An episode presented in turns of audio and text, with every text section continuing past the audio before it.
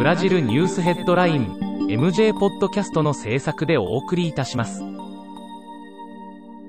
ブラジルニュースヘッドラインは、ブラジルの法事紙日経新聞の配信記事を音声で伝えるニュース番組です。ブラジルの社会、政治、経済に関する記事の見出しのみを抜粋してお伝えします。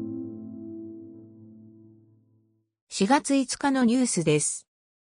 3月29日、シウバ国防省、陸海、空三軍の司令官が続けざまに解任されるという、ブラジル軍史上最大の危機が起こった。これは、ボルソナロ大統領の進める政策を軍が支持しなかったことで起きた。挙国一致を期して設置された新型コロナ対策委員会は、知事や市長からの信頼を得られておらず、自治体独自での対策が続いている。3月の死者は、昨年のピーク時の月間死者数の倍以上の66,573人だったが、米国の大学は4月の死者は10万人以上との予想を出した。4月3日、最高裁のヌーネス判事は、信教の自由を理由に、宗教施設での集会開催と信者の参加を全国的に認める判断を下した。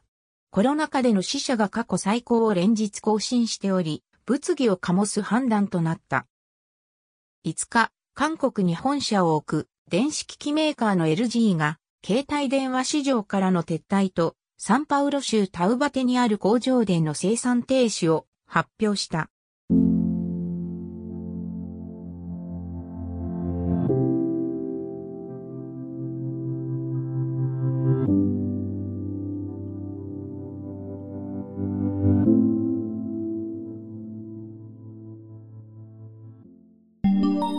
ブラジルニュースヘッドライン。